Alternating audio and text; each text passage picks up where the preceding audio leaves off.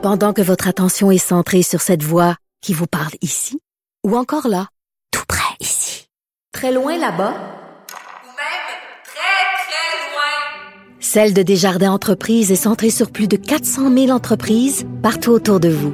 Depuis plus de 120 ans, nos équipes dédiées accompagnent les entrepreneurs d'ici à chaque étape pour qu'ils puissent rester centrés sur ce qui compte, la croissance de leur entreprise.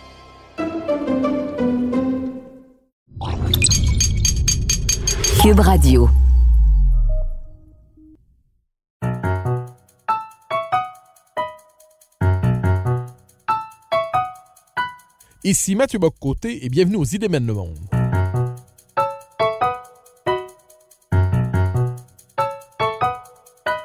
À travers le regard des intellectuels québécois et européens, nous chercherons à comprendre les grands débats qui façonnent notre époque.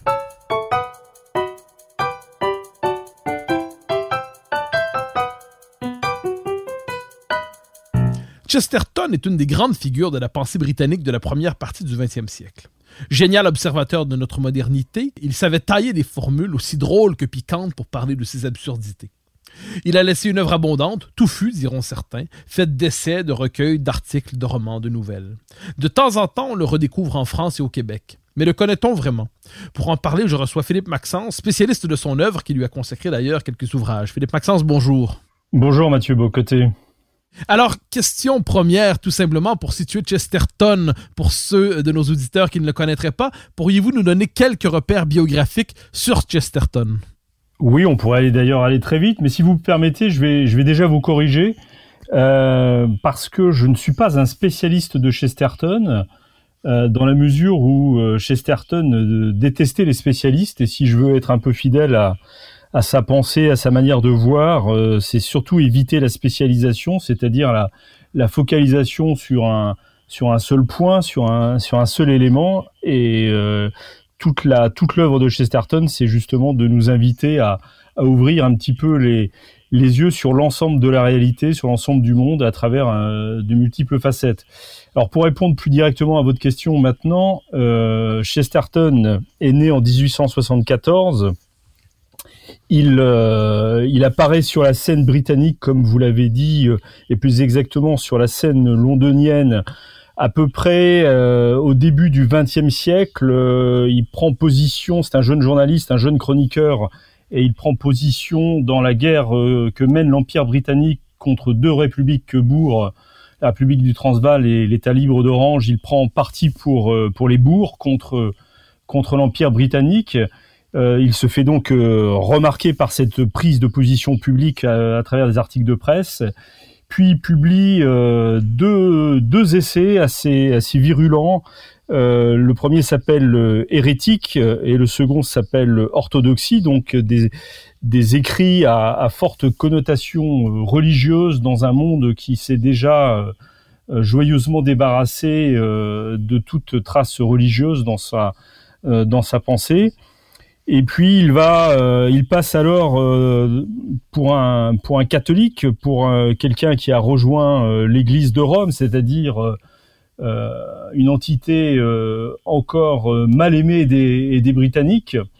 Et en fait, ce n'est pas le cas. Il va, il va cheminer, il va continuer à écrire, à publier énormément. Et en 1922, simplement, il va devenir euh, formellement catholique euh, par, euh, par l'entrée dans cette église catholique romaine. il va devenir un papiste, comme disent les, Anglais, pour finir son, comment dire, pour finir son, chemin sur cette terre en 1936, donc quelques années avant la Seconde Guerre mondiale. Il va pas voir ce monde qui va complètement basculer à ce moment-là à travers le grand affrontement des totalitarismes et puis la, la, victoire des, des démocraties euh, libérales après, après 1945.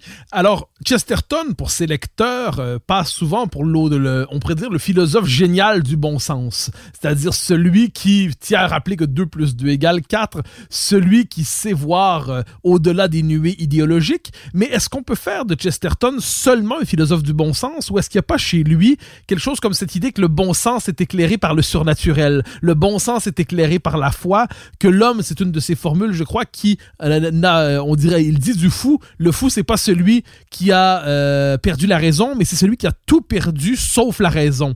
Euh, si on cherchait à nommer le cœur de sa doctrine, à identifier le cœur de sa philosophie, est-ce qu'on pourrait dire ça, le bon sens éclairé par la foi ou le surnaturel, ou à tout le moins l'aspiration surnaturelle? Oui, tout à fait. Je pense que dans la, grande idée de Chesterton, euh, qu'il va peu à peu découvrir et auquel il va peu à peu euh, adhérer, il y a cette, cette idée profonde que le, la nature est éclairée par la surnature, par, par, par cet aspect surnaturel dont, dont que vous avez euh, évoqué il y a juste un instant. mais que surtout la nature est nécessaire pour s'élever vers le vers le surnaturel et que disjoindre, disjoindre les deux, c'est euh, perdre, euh, euh, c'est comme couper un homme en deux, c'est perdre une, une, partie de notre humanité. Et, et, que de ce fait, il faut arriver à associer les deux. Par ailleurs, quand vous dites qu'il est qu'il est le philosophe du bon sens, il faut s'entendre sur le mot philosophie. Hein, c'est pas euh, Chesterton n'est certainement pas un, philosophe comme, euh, euh, pardon pour le, français que je suis là, mais comme Descartes peut l'être ou comme Hegel peut peut l'être également, comme Marx aussi euh, peut l'être. c'est pas du tout un théoricien, il fait pas de d'œuvres de, systématiques, mais il est effectivement habité par une philosophie très profonde qui s'appuie certes sur le bon sens, mais la, euh, à force d'avoir euh, d'avoir voyagé dans son œuvre, euh, je crois qu'on peut qu'on peut conclure que la, la, la, philosophie profonde de, de Chesterton, c'est l'émerveillement, c'est cette capacité de s'émerveiller. il le dit à un moment dans un de, ses livres. Tous les matins, le soleil se lève. C'est quelque chose de miraculeux. Euh, dont nous sommes juste habitués. Il faudrait juste rafraîchir notre regard parce qu'il y a un miracle qui se produit tous les matins, c'est ce lever du soleil sur le fait que nous sommes en vie et plutôt que de euh, râler parce que la journée commence peut-être un peu difficilement et qu'on a besoin d'une bonne dose de café, eh bien le, premier pas de, de, de Chesterton, c'est justement lui de s'émerveiller devant ce nouveau miracle qui se répète euh, jour après jour. Et à partir de là, de, ce, de cette capacité d'émerveillement qu'il qu'il cultive et qu'il a, alors que la vie n'est pas forcément facile pour lui, il, euh, débouche sur, euh, il le dit dans son autobiographie, sur euh, ce qu'il aurait aimé être vraiment sa, philosophie, c'est la philosophie de la gratitude, c'est-à-dire de ce... alors les chrétiens diront l'action de grâce, mais même si on reste à un plan simplement humain, naturel, on dira cette capacité de, de remercier de, pour cette beauté euh, pour le fait que la vie existe, que le soleil se lève tous les matins. Oui, alors justement, vous parlez de gratitude, vous parlez d'émerveillement. On trouve chez Chesterton, à tout le moins c'est l'impression que j'ai toujours eue quand je le lisais, qu'il y a justement ce sentiment que c'est une grâce d'exister en tant que tel. Vous parlez d'émerveillement, le terme revient. On pourrait parler aussi, si on revient à Aristote, le temps d'un clin d'œil, il nous disait que des facultés philosophiques par excellence, c'était l'étonnement. Est-ce qu'on peut dire que de ce point de vue, même si ce n'est pas un constructeur de système, vous avez dit comme Descartes ou Hegel, mais euh, est-ce qu'un philosophe n'est qu'un constructeur de système? Est-ce qu'on peut dire que Chesterton, à sa manière, renouvelle l'acte philosophique euh, le plus fondamental qui soit, c'est-à-dire l'émerveillement devant le monde, le refus de le dissoudre en quelques, en quelques formules, de le quadriller exagérément par la raison mathématique, de conserver une capacité d'admiration, d'étonnement, d'émerveillement devant tous les aspects du monde jusqu'au conte de fées? Oui, tout à fait. Vous avez, euh, vous avez très bien résumé les choses, me semble-t-il. On, on, le trouve exprimé euh, cela dans, ce, dans plusieurs de ses romans, quand euh, il fait mettre ses personnages la tête en bas. Il, c'est un, un, truc de, d'artiste en fait. il dit de ses personnages qu'ils mettent la tête en bas pour voir le monde tel qu'il est vraiment, pour se pour retrouver cette capacité d'étonnement, cette capacité d'émerveillement et euh, revoir le monde tel qu'il est avant, dit Chesterton, et là c'est le chrétien qui parle évidemment, en Chesterton, euh, revoir le monde tel qu'il était avant la chute originelle, avant ce péché originel euh, qui dans la foi chrétienne est à l'origine du grand, du grand bouleversement, du grand renversement, et en mettant la tête en bas, on retrouve cette position euh, qui est celle des anges, dit, euh, dit Chesterton dans l'homme éternel, puisque les anges descendent vers la tête, euh, vers la terre, pardon, la, et, la, et la tête en bas.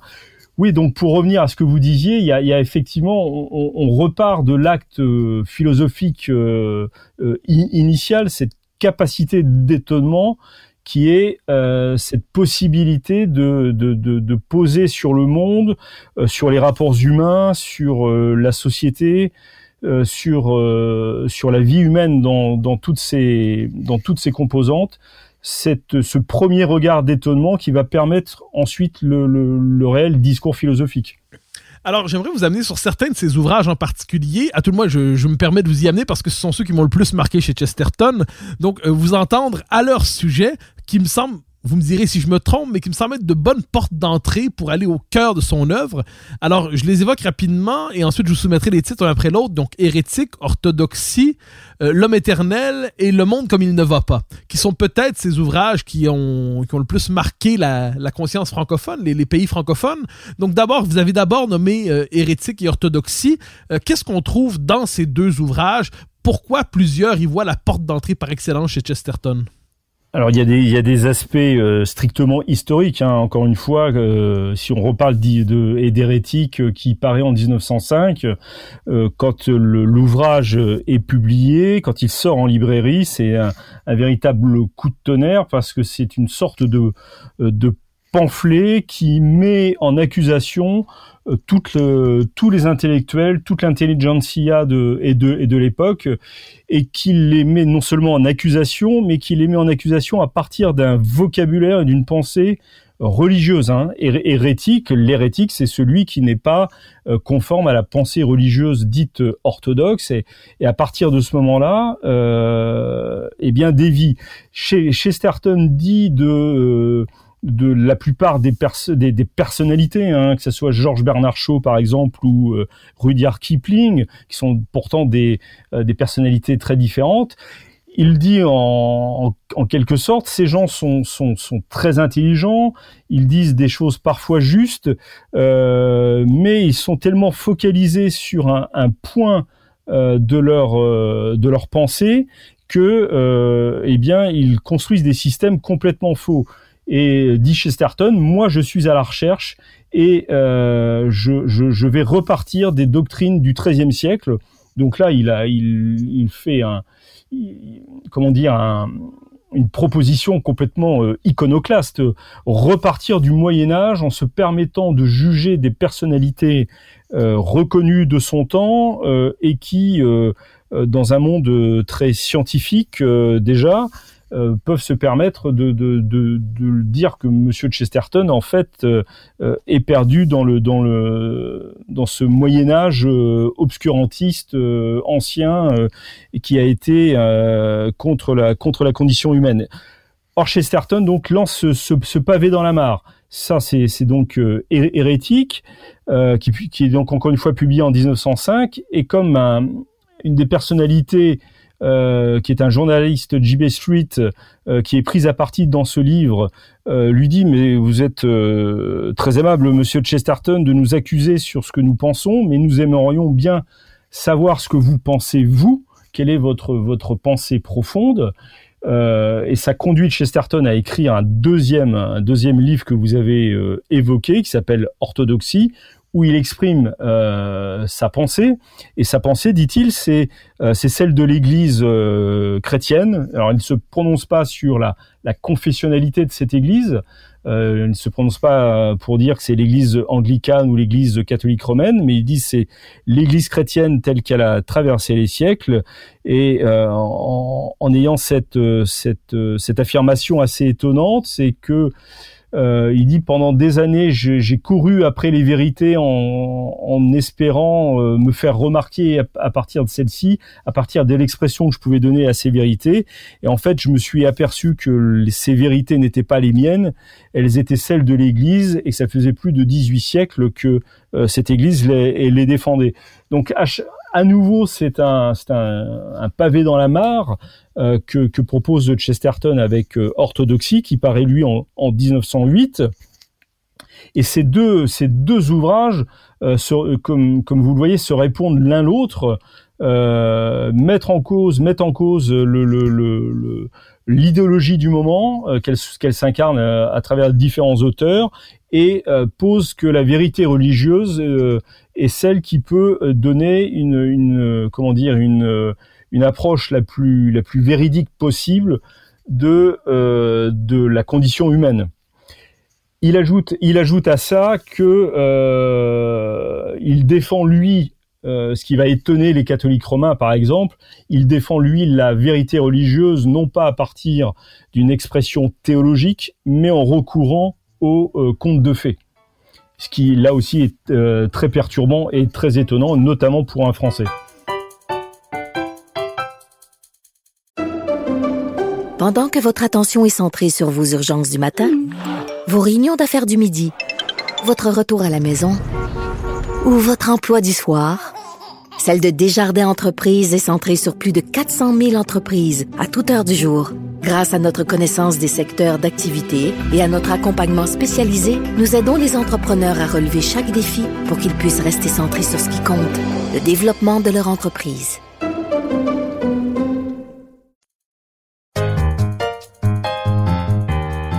J'évoque un autre ouvrage ici, Le monde comme il ne va pas. Il y a une formule très, je, la cite de mémoire, elle n'est pas exacte, mais l'esprit sera là.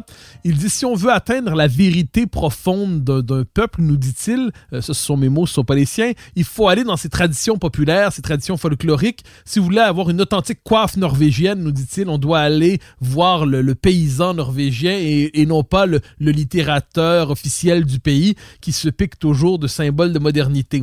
On tombe aussi, on trouve aussi dans, euh, je crois que c'est dans Orthodoxie ou Hérétique, un autre passage où il dit je fais davantage confiance au bon sens euh, qu'on entendra au pub au coin de la rue euh, qu'aux discussions endormantes de ma caste de, de, de, mes collègues euh, lettrés de la caste de littérateurs à laquelle j'appartiens. Est-ce qu'on peut dire qu'il y a chez Chesterton la formule a été utilisée en d'autres temps avant que le terme soit connoté comme aujourd'hui une forme de populisme entre guillemets dans le bon sens du terme une confiance à tout le moins dans le bon sens populaire qui serait infiniment plus qualifié pour voir le monde que les constructions théoriques mises de l'avant dans les milieux savants. C'est tout à fait ça. On, trouve chez Chesterton euh, ce qu'il appelle la défense de l'homme euh, ordinaire, euh, et dans Orthodoxie la défense de la démocratie, même si chez lui il est, un peu difficile de bien, cerner ce qu'il entend par démocratie, euh, puisqu'il dit à peu près là aussi, je, je, vais employer mes propres mots en les mêlant un peu aux siens, mais il dit que la démocratie c'est le fait qu'un homme euh, se, enfin qu'il préfère qu'un homme se, se mouche dans son mouchoir euh, que dans le que dans celui de Chesterton. Euh, donc il fait confiance à la à, à, au peuple très très profondément et dans ce sens-là, oui, on peut dire que si on en, si on enlève toutes les connotations euh, péjoratives euh, euh, qu'il y a aujourd'hui, que Chesterton est un est un populiste et c'est un défenseur du peuple, un défenseur de l'homme ordinaire, lequel homme ordinaire par un instinct profond connaît la, la, réalité des choses et, et, peut est à même de les mieux de mieux les exprimer ou de mieux les défendre. C'est un grand défenseur, puisque vous en parliez, c'est un grand défenseur euh, des pubs. Euh, des pubs des pubs anglais bien et bien sûr et du, du fait qu'on de se retrouver dans un lieu convivial autour d'une boisson dans lequel on échange et dans lequel on fait euh, on fait euh, on fait société de ce point de vue-là oui c'est un c'est très certainement un, un, un grand défenseur du peuple. C'est un c'est aussi un un, disciple de Dickens. Hein, cette histoire de, euh, de défense de l'homme ordinaire, il l'a hérité de Dickens et euh, de là il va, euh, il va en, en, faire une sorte non pas de système politique, mais ça va nourrir très profondément sa pensée politique qui va parfois être s'exprimer de manière assez polémique, euh, quand il va euh, attaquer la, la, la haute, euh, l'aristocratie britannique ou les grands privilégiés, les grands les grands bourgeois qui sont les maîtres de l'industrie britannique. là, il est capable de rentrer dans des polémiques très très virulentes pour défendre le peuple. Alors, autre élément dans la pensée de Chesterton, je, vers laquelle je voudrais nous conduire pour quelques instants. Ensuite, on touchera à sa doctrine politique. Euh, Chesterton, donc philosophe, mais non pas comme, mais certainement pas sur le mode du constructeur de système. Euh, c'est aussi par ailleurs un romancier. Alors, il est peut-être moins connu ainsi du euh, dans le monde francophone, mais autour de la figure du euh, Father Brown, si je ne me trompe pas, du père Brown. Donc, euh, est-ce pourriez-vous nous en dire un peu sur l'œuvre de Chesterton? Romancier, sur son œuvre d'écrivain finalement, et sur ce qu'on retrouve au cœur de cette œuvre. Est-ce que sa pensée se retrouve aussi au cœur de son œuvre de romancier?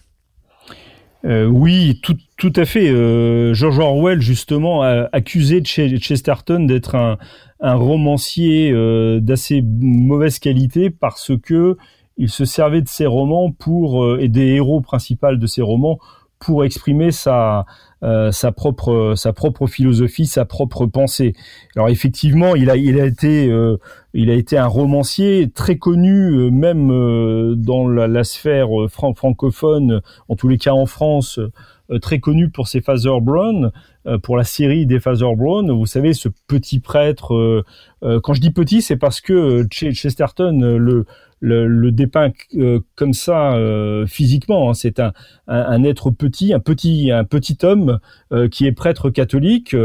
Que, que, Chesterton fait naître en, en 1910, à un moment où lui-même n'est pas encore n'est pas encore catholique, et le Father Brown devient une sorte de détective, hein, ce sont des romans policiers, devient une sorte de détective qui, à l'aide de sa connaissance profonde de l'âme humaine qu'il a acquis par euh, le par le sacrement de la confession, c'est-à-dire quand le, le, catholique va euh, avouer les péchés qu'il a commis au prêtre euh, qui est tenu d'ailleurs par le par le secret, eh bien le à partir de et de là estime chez Chesterton les prêtres catholiques acquièrent une grande expérience de la vie humaine euh, et euh, le Father Brown élève euh, cela au rang de méthode. Il dit, il dit à un moment d'ailleurs, j'ai commis tous les crimes non pas par par action, mais par pensée, parce que je les ai entendus au moins une fois en, confession. Et donc ça, c'est une partie de l'œuvre romanesque de Chesterton, certainement celle qui a eu le, plus le plus de succès, celle qui lui a rapporté le, plus d'argent, qu'il a euh, immédiatement réinvesti dans son dans son œuvre euh, dans son œuvre politique.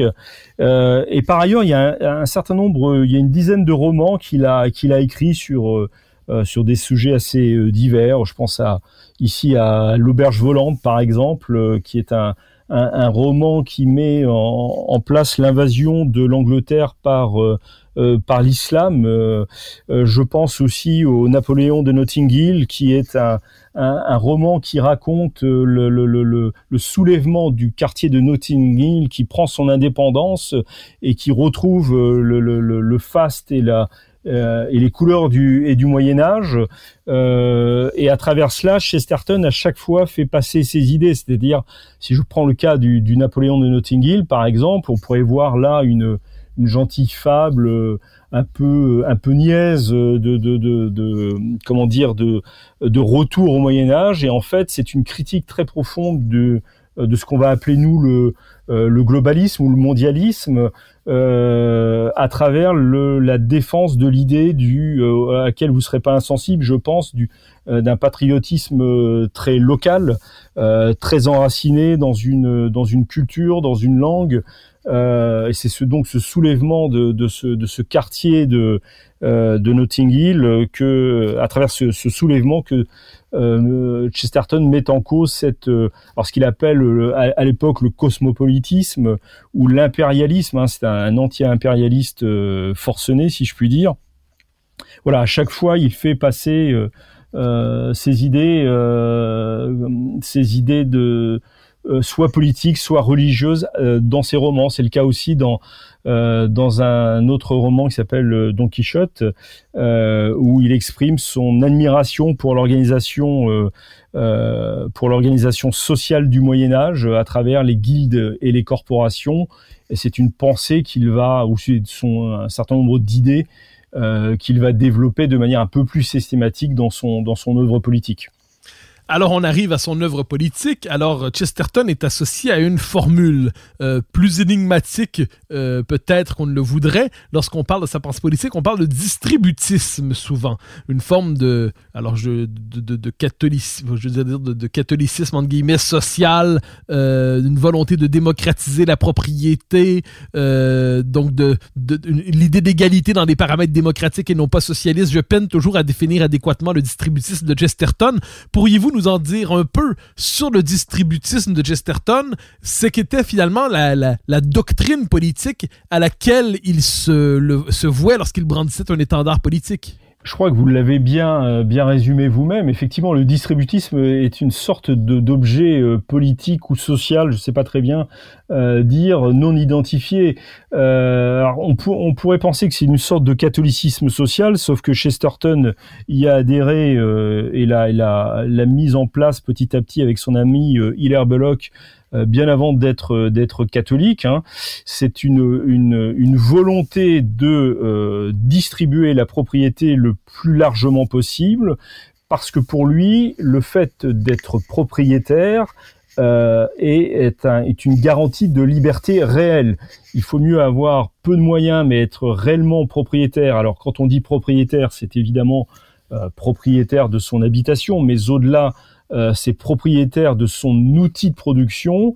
Euh, Chesterton comme Belloc sont euh, des adversaires résolus du salariat. Il, euh, il développe euh, des, polémiques très fortes à ce sujet et donc euh, puisqu'ils sont adversaires du salariat, ils sont euh, favorables euh, au fait que les gens deviennent propriétaires, dans une conception plus globale d'une société euh, là aussi qui s'inspire, euh, alors un peu mythiquement, il faut quand même être assez honnête, euh, qui s'inspire du Moyen Âge, de l'ère médiévale telle qu'on le conçoit, telle qu'on la conçoit et on la connaît à l'époque de Chesterton, c'est-à-dire entre les années 1910 et 1936, d'un d'une société rurale. donc, il prône un retour à la terre, lui qui ne savait certainement pas distinguer les carottes des poireaux. Euh, il, euh, il, invite à un retour à la terre euh, pour que les gens, pour que les familles, plus exactement, la, la famille étant l'unité sociale de, de base, euh, retrouvent un moyen de vivre euh, et d'avoir une petite e-, exploitation, ou alors à travers un, une renaissance d'une société artisanale avec des petits métiers euh, tels que tels qu'ils existaient évidemment au Moyen Âge et encore jusqu'à jusqu'au début de l'ère euh, industrielle. Ce qu'il dénonce par là, c'est euh, tout ce qui s'est passé dont il voit les, les, dégâts immédiats à travers la révolution euh, industrielle dont l'Angleterre a été euh, au premier au premier plan et qui pour Chesterton est une catastrophe non seulement pour les individus non seulement pour les familles, mais déjà il a une vision euh, écologique puisqu'il euh, dénonce aussi les conséquences de euh, la révolution industrielle sur les paysages, sur la qualité de l'eau, etc. Et c'est pour ça qu'il prône ce retour distributiste à une société rurale, artisanale, fondée sur la propriété privée, des moyens de production dans les mains des, des familles de, des Anglais. Alors, Chesterton, on se rapproche de la fin de cette émission et j'aimerais vous transformer le, temps de, ce, de, ces derniers segments en professeur en chestertonisme. Alors, vous allez comprendre ce que j'entends par là. Euh, souvent, quand on lit Chesterton, et ça peut frapper, c'est une œuvre qui s'est construite, appelons ça, à l'encre du journalisme, souvent, euh, à travers des controverses de l'époque, avec des personnages qui sont complètement disparus du paysage aujourd'hui, d'illustres inconnus qui probablement à l'époque étaient euh, d'importantes figures de la presse. Et est-ce qu'on peut dire que c'est celui qui entre dans Chesterton doit traverser un premier obstacle qu'on pourrait appeler l'actualité des années de, Chesterton? C'est-à-dire, puisqu'il ne construit pas un système qui, se, qui veut traverser, à tout le moins qui prétend euh, forger une doctrine étrangère aux circonstances, puisqu'il fait, il mène des polémiques avec les figures de son temps, est-ce qu'on peut dire que quelquefois, quand on se lance dans son œuvre, il y a d'abord toute une série de, de, de broussailles qu'on doit laisser de côté parce que on est enfermé dans des les querelles de la Grande-Bretagne de son époque et qu'il faut retrouver le pour retrouver le cœur de sa pensée, le cœur de ses formules, le cœur de son, son, génie politique et d'écrivain. Il faut quelquefois euh, surmonter l'obstacle du, du journaliste en son temps. Oui, effectivement, euh, Chesterton a, publié plus d'une centaine de, livres, dont une très très grande partie euh, sont constitués de, recueils d'articles. Et effectivement, vous avez complètement raison. Il faut euh, souvent arriver à trouver quelques repères historiques et à démêler, à débroussailler, pour reprendre votre votre métaphore, à débroussailler un petit peu dans cette euh, dans cette actualité ben, qui n'en est plus une et pour lequel euh, un certain nombre de personnages, de personnalités euh, n'en sont plus pour nous aujourd'hui.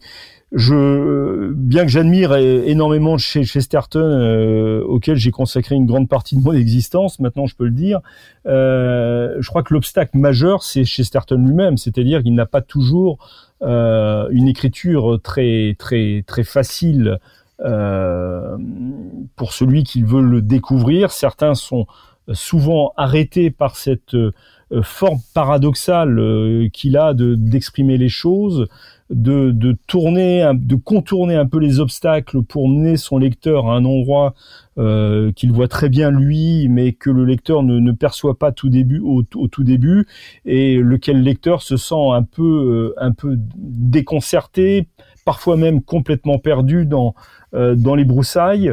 Euh, et je crois que le, le, si j'avais un conseil à donner à, à, des lecteurs qui voudraient se lancer dans la lecture de, et de Chesterton, c'est euh, d'abord de ne pas se laisser euh, intimider par, ces, par ce monstre au physique et au, et, et au style, mais d'accepter de, rentrer, d'être déconcerté quelque temps, et euh, petit à petit, les choses s'éclairent et on, on, finit par voir euh, un fil conducteur, un fil directeur dans toute son œuvre, dans tous ses écrits, et par saisir la, la, la, la profondeur même de cette de cet homme qui, qui semble un, un, jongleur de mots, une sorte de clown lui-même dans une euh, polémique avec Eliot, euh, avec T.S. Eliot, se, se, se, se, qualifier de bouffon.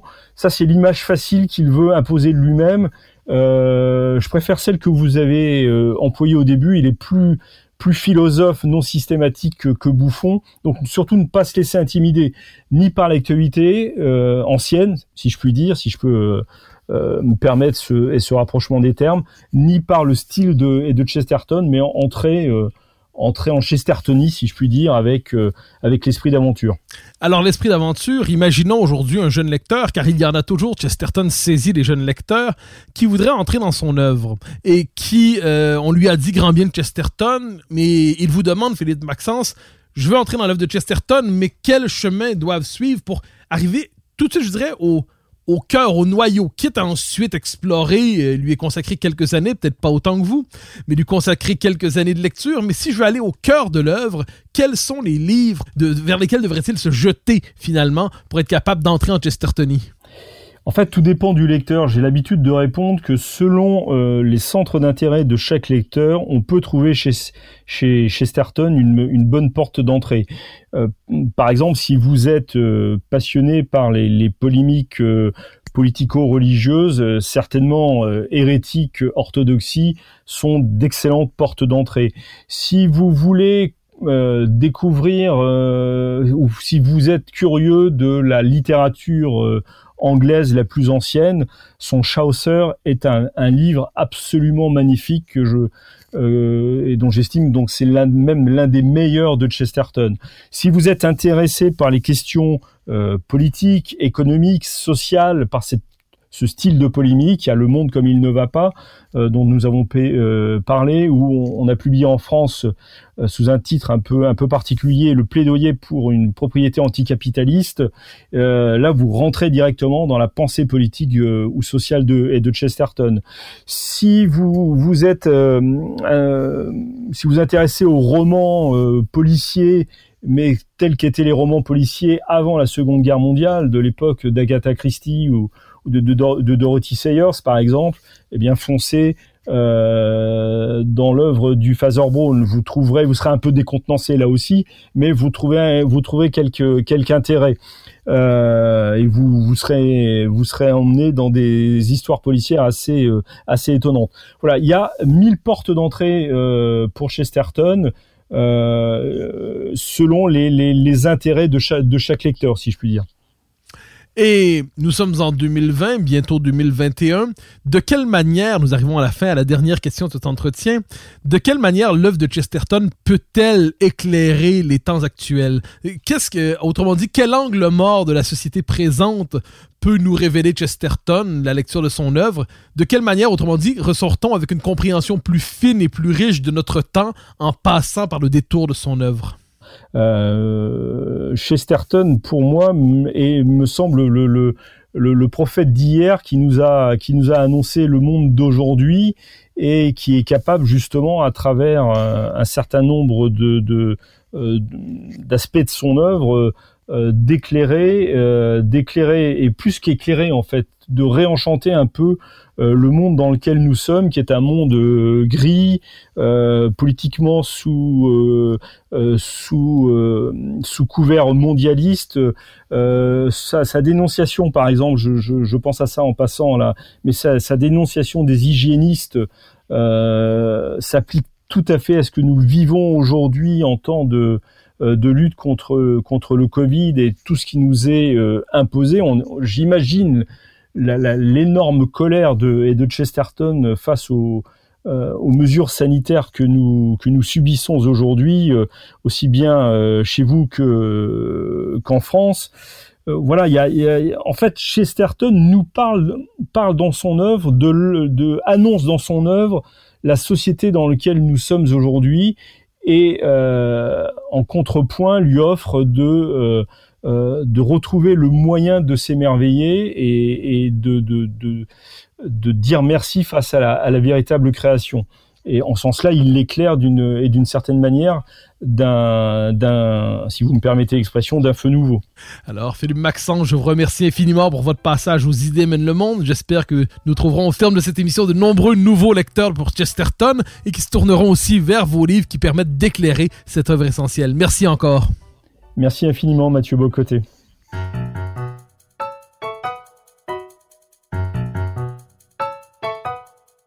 Chers auditeurs des idées mènent le monde, vous pouvez faire connaître le balado sur vos réseaux sociaux en partageant les épisodes que vous aimez. Cela nous donne à chaque fois un fier coup de main pour faire circuler les idées. Aussi, si vous écoutez sur une autre plateforme que Cube Radio, laissez-nous un commentaire.